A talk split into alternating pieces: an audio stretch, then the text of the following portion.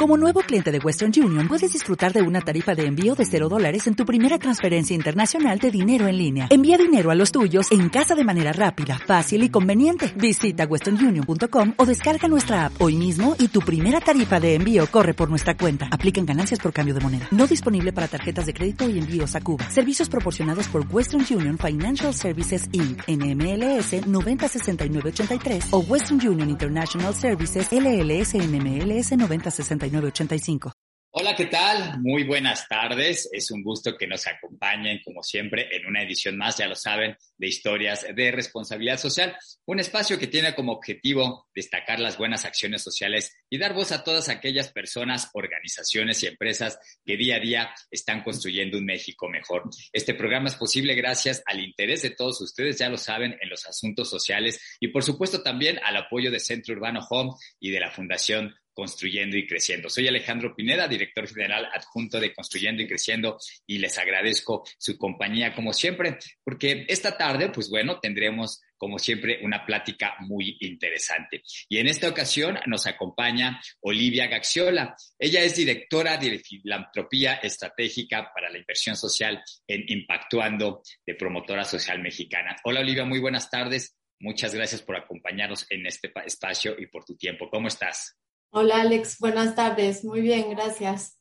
Qué bueno, pues gracias por, por estar aquí en este espacio y bueno, pues nos, conoce, nos, nos interesa conocer mucho de, de, tu trayectoria, de lo que has hecho y de los, de los, de los proyectos que traes últimamente. Eh, sin duda tienes una amplia amplia carrera en todo lo que es organizaciones de la sociedad civil y fundaciones. Tuviste por ahí un breve paso en algún momento por la iniciativa privada en, en Citibanamex pero platícanos, Olivia, eh, exactamente cuál es tu profesión y cuál es este camino que llegas justamente a involucrarte tanto y volverte una apasionada de justamente estos temas sociales. Cuéntanos. Pues mira, este, yo estudié Derecho, eh, pero no me dediqué en lo absoluto al derecho, solo fueron seis meses de estar eh, practicando o ejerciéndolo.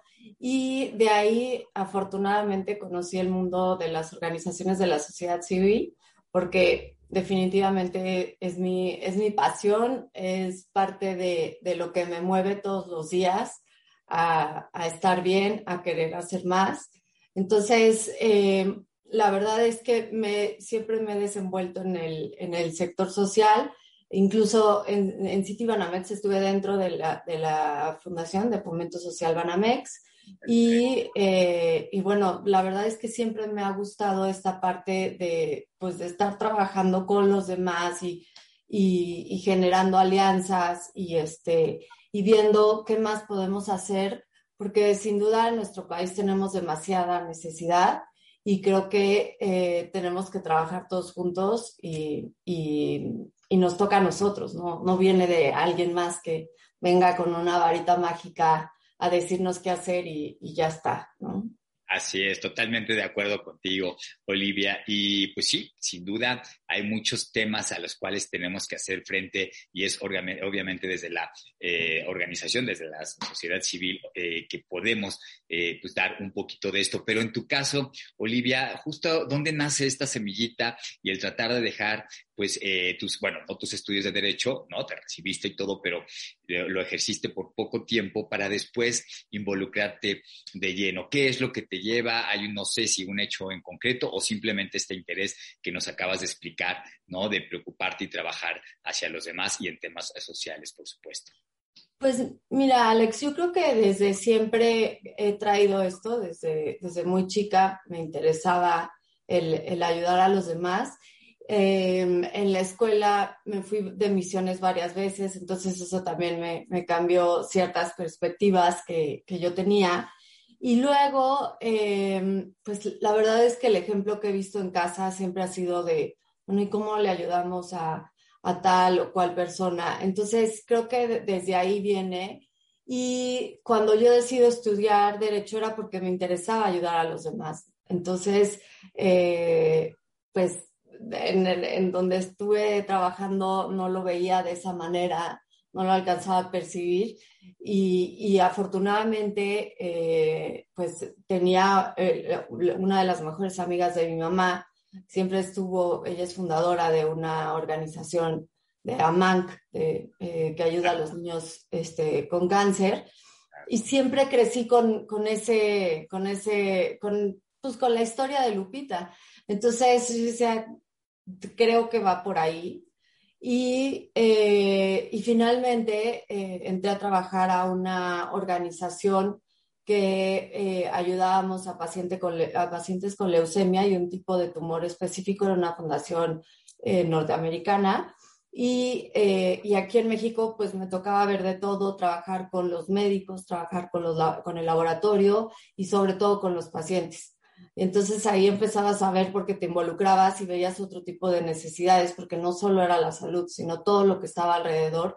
Y mucho del rol que teníamos era, pues, poder ayudarlos eh, pues en, las necesidades que iban surgiendo.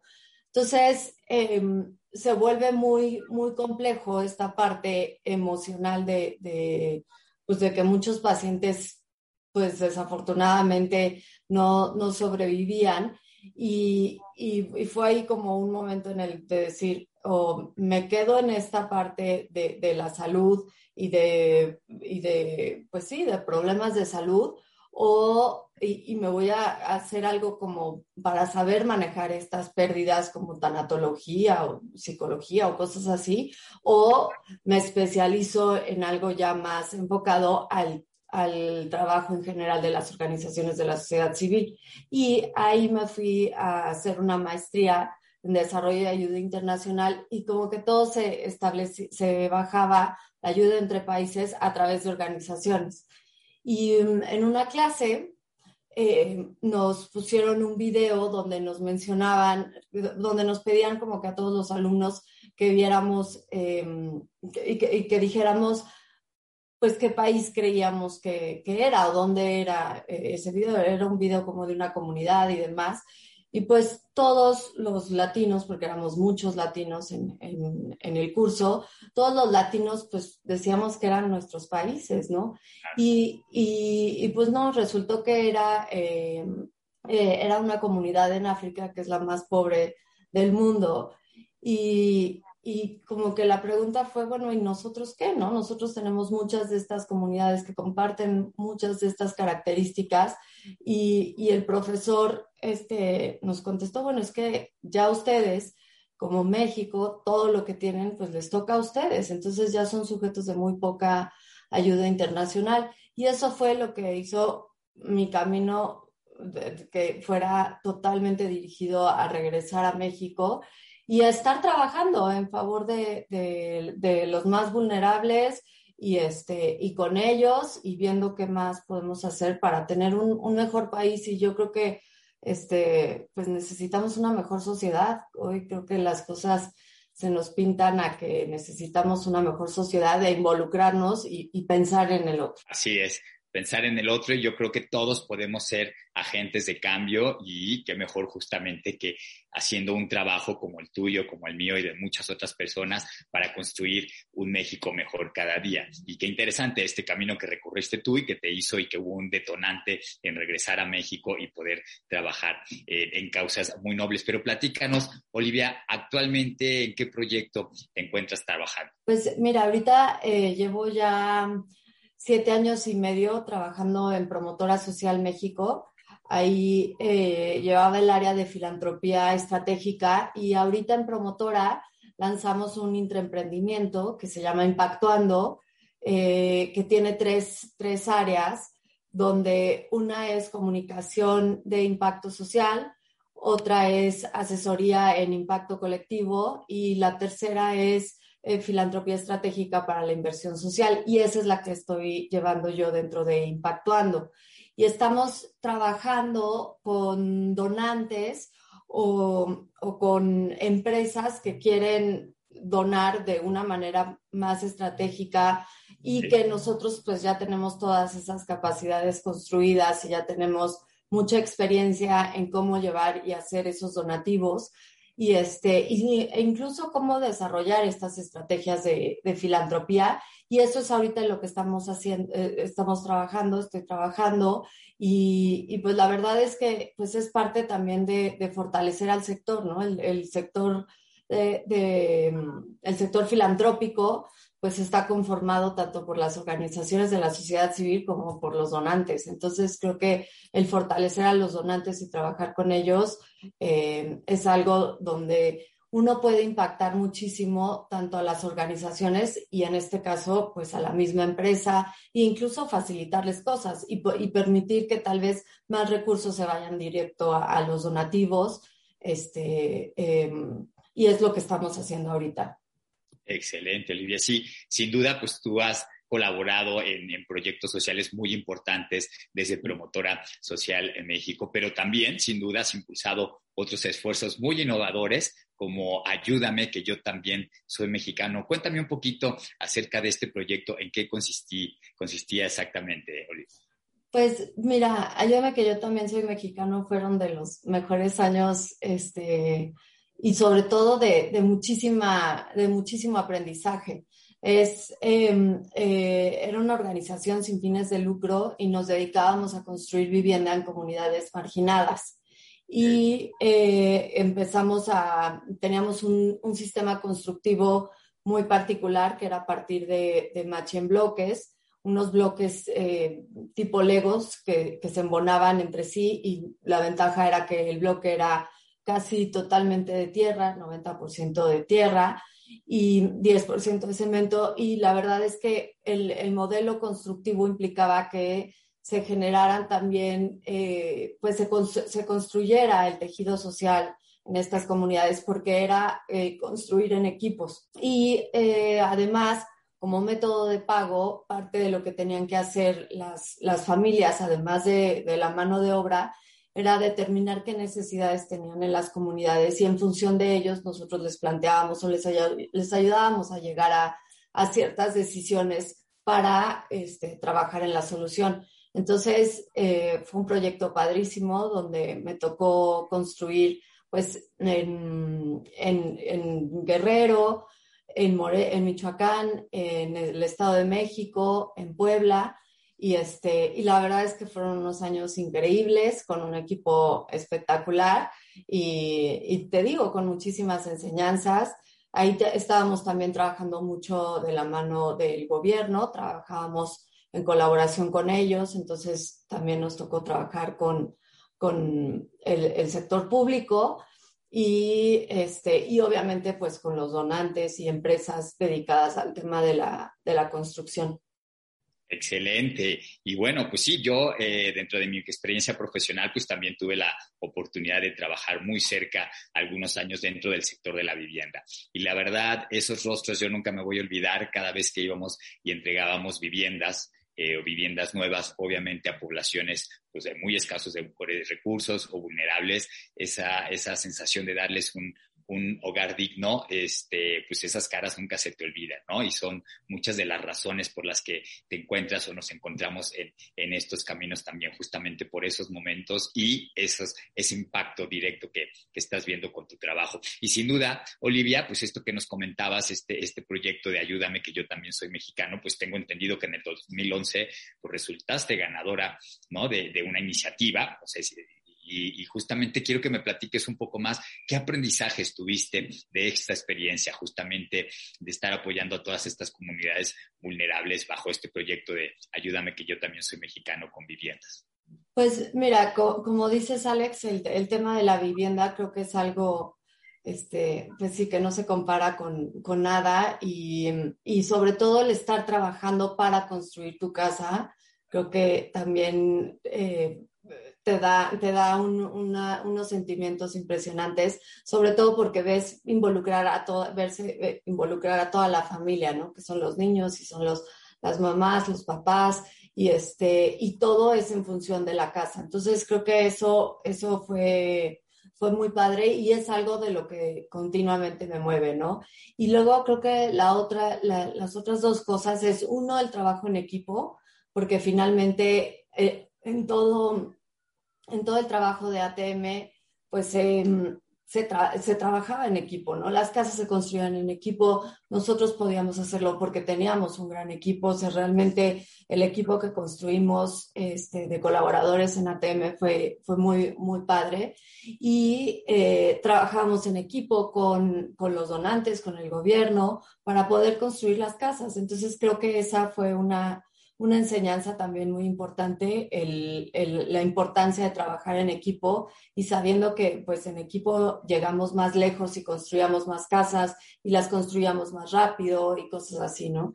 Y luego creo que el, tercer aprendizaje o la tercera enseñanza fue em, las ganas de, la gente que, que uno menos cree que pueden, que pueden pues tener motivaciones o que pueden decir, sí, vamos a salir adelante y no necesitamos nada y estamos bien y vamos a trabajar y, y, demás, creo que fue, fue algo de, de, lo que también me movió y a saber que, que sí hay esperanza, ¿no? Que sí, que si la gente más vulnerable de nuestro país puede, puede ver esa esperanza y, y, sobre todo es una esperanza que trabajando lo vamos a conseguir y, y vamos a, a, conseguir estar mejor, creo que es algo de lo que de lo que también me ha motivado.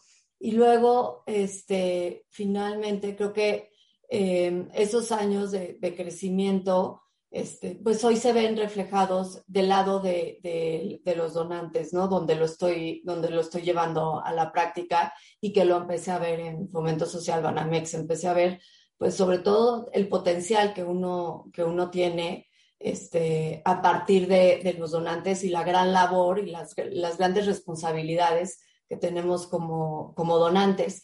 Y creo que em, algo que, hemos visto ahorita, eh, bueno, que he visto en esta parte y sobre todo es la filosofía que, manejamos en, Promotora Social México y ahora en Impactuando, es esta parte de corresponsabilidad, de cuál es, este, que compartimos una responsabilidad con las organizaciones para que se lleguen eh, los resultados, ¿no? No es nada más que cuando los resultados salen como uno lo espera, es porque todos trabajamos juntos, sino que también cuando los resultados no llegan al, buen puerto que estamos esperando, pues también es responsabilidad de todos. Entonces creo que eh, esa parte, pues la he estado viendo a lo largo de, de mi carrera profesional y, este, y, mm, y, ponerla ahora en práctica, ¿no? Y ver sobre todo todo el, potencial que tenemos como donantes para poder em, ayudar a las organizaciones, fortalecerlas y, este, y luego poder trabajar a, a su vez con, con los usuarios o beneficiarios de las organizaciones. Exactamente, Olivia. Y de aquí rescato un tema que comentaste que es muy importante, ¿no? Justamente el trabajo en equipo o el, ir todos de la mano, donde eso nos permitirá que los resultados sean mucho mejor. Y me recuerda una frase que seguramente tú también has escuchado, ¿no? Que dice que solos podemos llegar más rápido pero juntos podemos llegar más lejos. Y justamente habla de todo esto que tú viviste, pues en esta experiencia, en cómo las comunidades, las familias trabajaban en construir su vivienda y pues es un equipo, equipos muy fuertes que se forman y no solo ahí, sino también en el trabajar de la mano, ¿no? Varias organizaciones en estas alianzas pues también nos llevan obviamente a resultados con mayor impacto. Eh, Olivia, platícame tú, desde tu punto de vista y en tu experiencia, que es, que es mucha en este tema, eh, ¿qué consideras que debe de tener un proyecto social para que realmente pueda ser trascendente? Pues, este, mira, lo, lo principal es creo que, que, que, sí esté bien fundamentado, que sí esté bien diagnosticada la, la problemática y que sobre todo lo que se vaya a, a trabajar en ese proyecto sea algo que, que, las propias comunidades determinen, que no sea algo impuesto, porque creo que muchas veces tendemos a desarrollar los proyectos este, en escritorio y, y ahora hemos podido validar que cada vez es más importante que la propia comunidad identifique cuáles son sus necesidades y cuáles son sus prioridades. Entonces, eh, creo que eso es fundamental y que eso pues esté bien fundamentado en, en, el papel, ¿no? En, el proyecto. Y luego creo que em, otro de los grandes, grandes eh, resultados, o bueno, los grandes elementos para que haya un, buen proyecto, para que salga un buen proyecto social, es generar alianzas, generar alianzas adentro de las comunidades, afuera de las comunidades, eh, porque es la única manera en que el proyecto se puede robustecer y llegar y, trascender incluso esos resultados, ¿no? Y permanecer más allá de, la duración del, mismo proyecto. Entonces, creo que es, generar esos cambios de, raíz em, y junto con las, las, propias comunidades. Ahora, creo que también otro elemento muy importante es, bueno, ir cumpliendo y cubriendo pues todos los aspectos que ahora afortunadamente ya tenemos, como son pues la teoría de cambio, este, el marco lógico, tener buenos indicadores de medición de, de resultados, que no sean cosas que queremos ver dentro de 15 años, sino que sean este, pues resultados, indicadores de los resultados que vamos a tener en el proyecto, ¿no? Al término de los proyectos.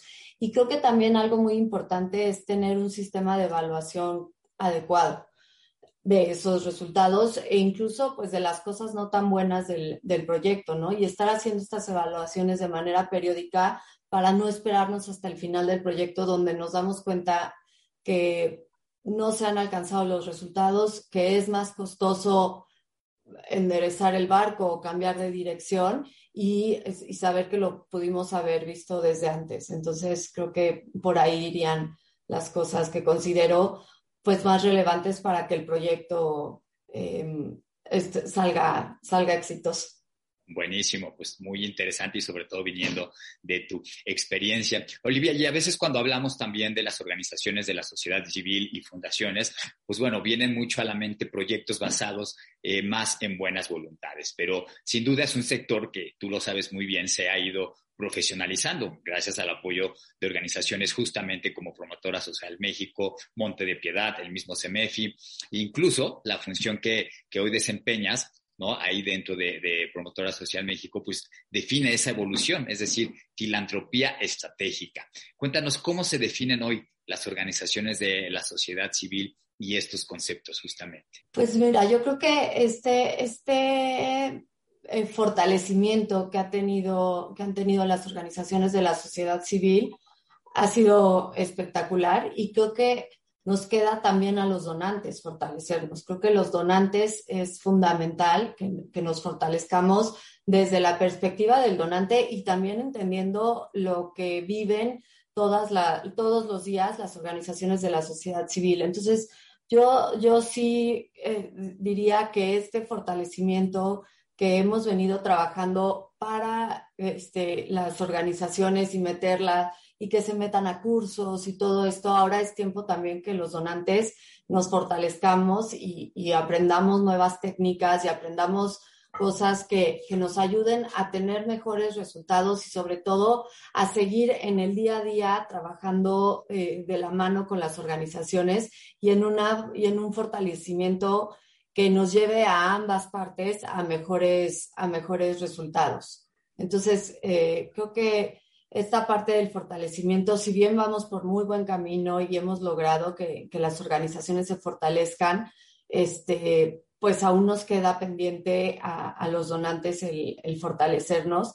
Y em, otra, otra cosa que, tú mencionabas de, de las buenas voluntades, yo creo que sin duda estas buenas voluntades son esenciales porque finalmente muchas de ellas son las que han hecho que en los tiempos más adversos esa buena voluntad permanezca y diga sí se puede. Entonces, eh, yo, yo, yo creo que, la, buena voluntad y las ganas de hacer las cosas debe de permanecer y, debe y debemos de tener cada vez más personas en el sector que estén convencidos de por qué estamos trabajando en estos y en el sector filantrópico, eh, este, ampliándolo no solo a las OSC, sino también a los donantes. Entonces, creo que esta buena voluntad es, es indispensable y, eh, y, la necesitamos también con, con pues, con, con, nuestros consejos. Eh, ahora hemos tenido una experiencia en una, en una alianza que, que desarrollamos con, con el Monte de Piedad, Fundación Dibujando un Mañana y Quiera, eh, donde estamos este, capacitando a las organizaciones de la sociedad civil em, en gestión con, enfoque de derechos y gestión por resultados. Y en, esta generación que está, pues, estaba, está corriendo, dura dos años, bueno, no dos años, 18 meses la capacitación. Ahora hemos involucrado a personas del consejo, del consejo de cada una de las instituciones.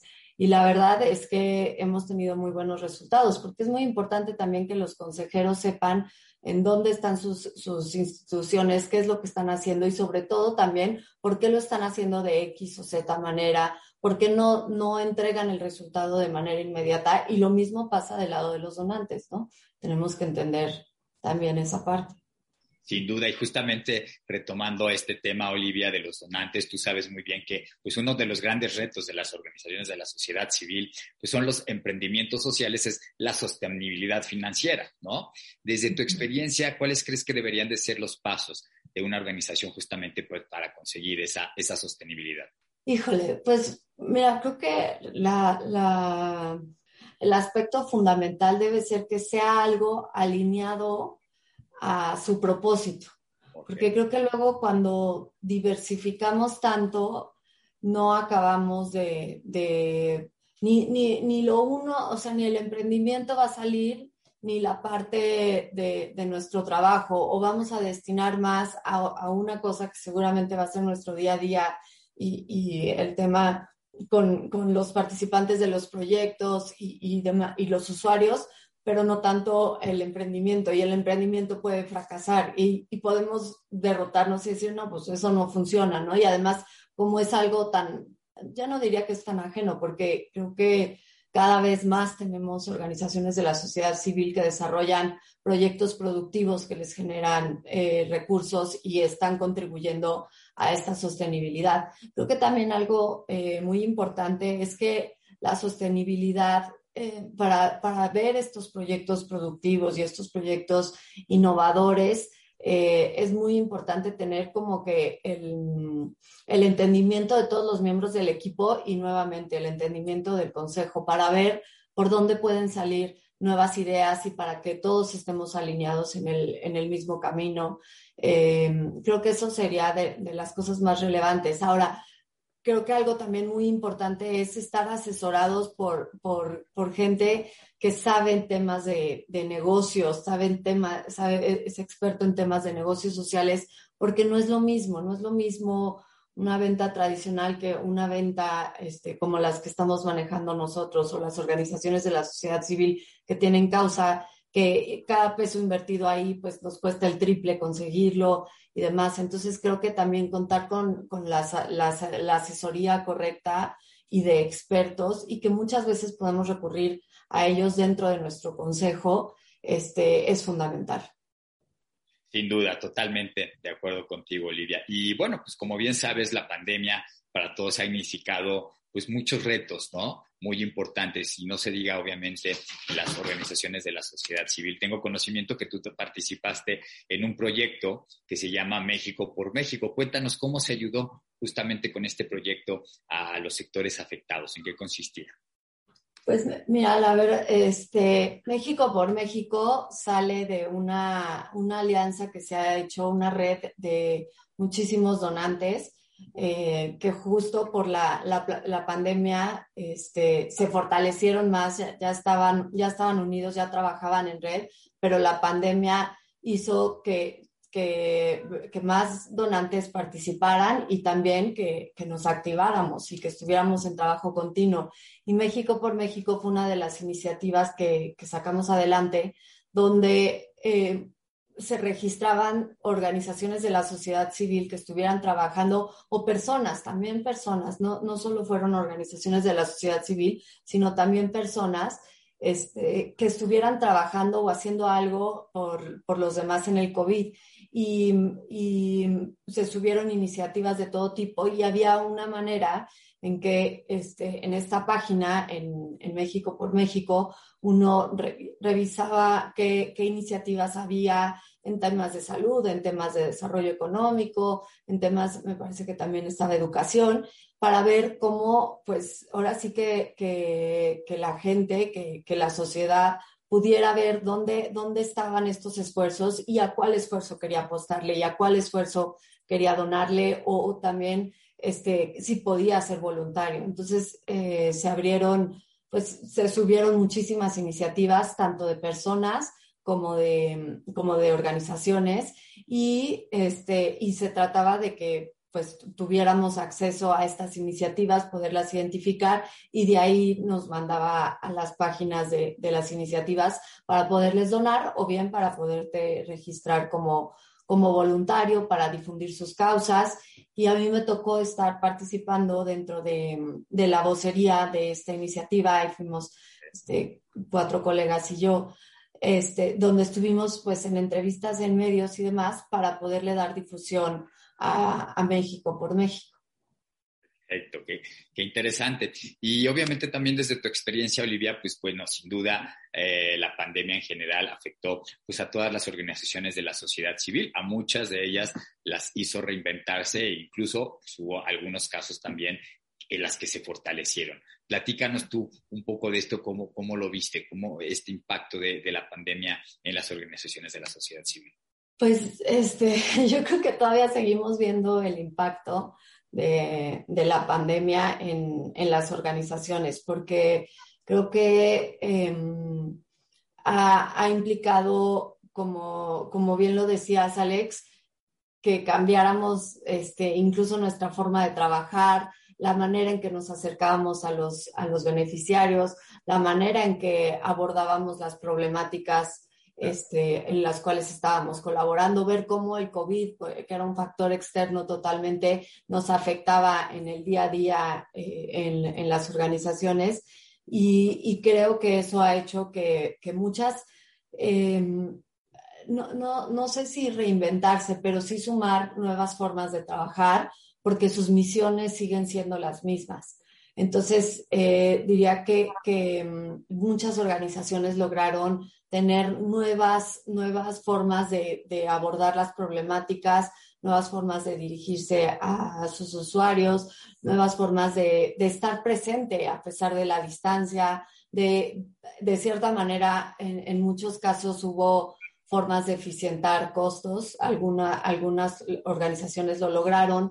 Y bueno, algo que sí ha sido este, un impacto y no necesariamente positivo, pues es el tema de la disminución de recursos, ¿no? Eso creo que sí ha sido significativo en todas las organizaciones y, y se ha visto eh, muy complejo, pero ahí es cuando entra la buena voluntad que decíamos, ¿no? Ahí, ahí es cuando uno ve el compromiso que tienen los colaboradores de las organizaciones de la sociedad civil que, que dicen, bueno, vamos a entrarle, ¿no? Muchas se tuvieron que, que, pues, que reducir sueldos, eh, muchas tuvieron que cortar áreas y creo que este, pues, las buenas voluntades hicieron que, que el barco no se hundiera y que siguiera a flote, que siguiera viendo y ahora pues viendo de qué manera este, pueden seguir cumpliendo con, con su misión, porque hoy necesitamos muchísimo trabajo de las organizaciones de la sociedad civil y de los donantes eh, porque pues el problema ya se nos hizo un poco más grande, ¿no? Y, creo que se evidenciaron muchísimas cosas que probablemente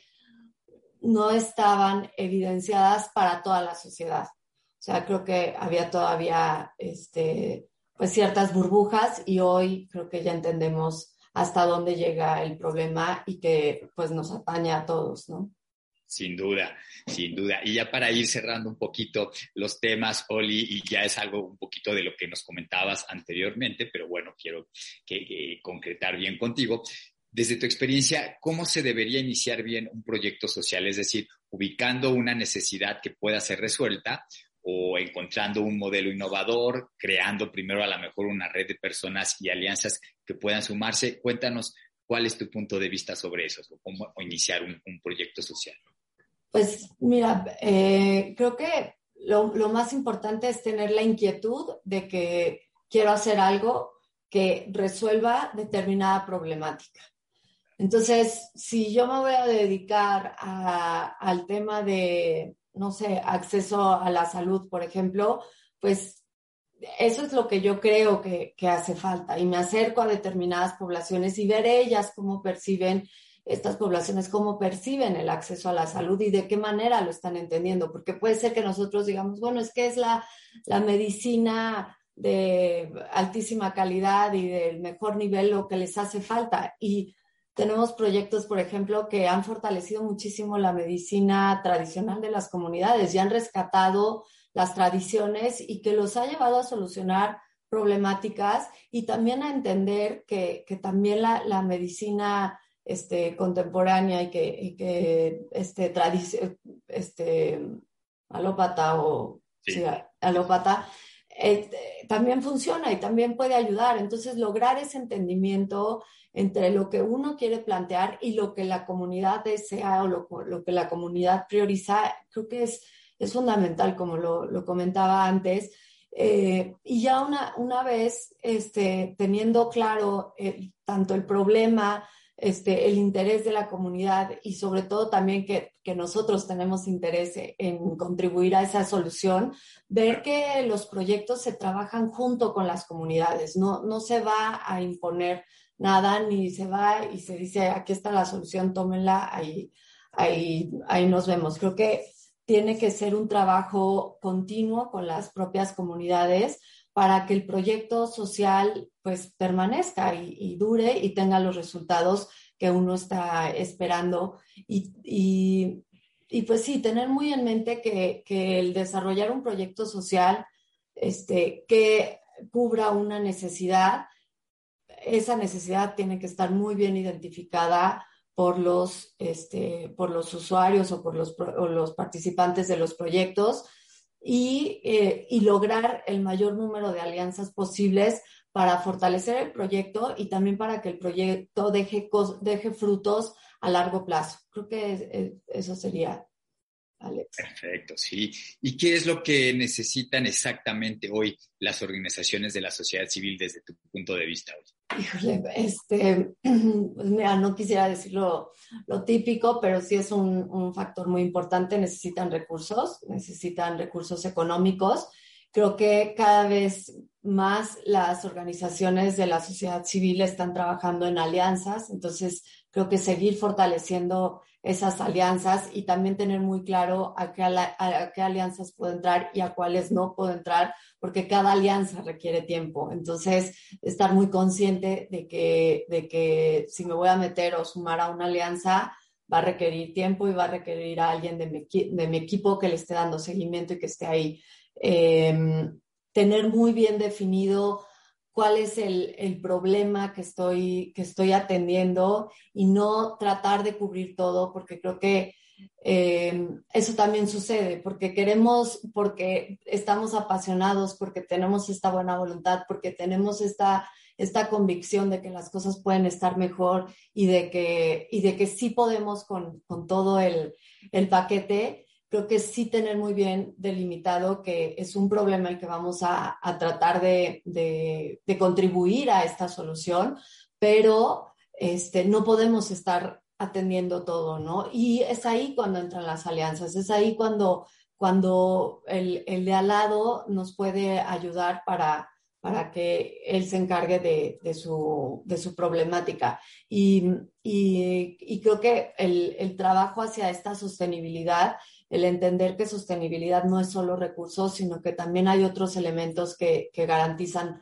una sostenibilidad, como puede ser el tener un buen consejo, que creo que eso es, eso es fundamental y es, y es algo que se ha vuelto todo un reto conseguir este, personas que sí estén involucradas, porque un consejero va a involucrarse con una organización, no va nada más a determinadas juntas al año, sino que va a hacer un trabajo continuo y permanente en las organizaciones. Entonces, creo que, que eso sería fundamental.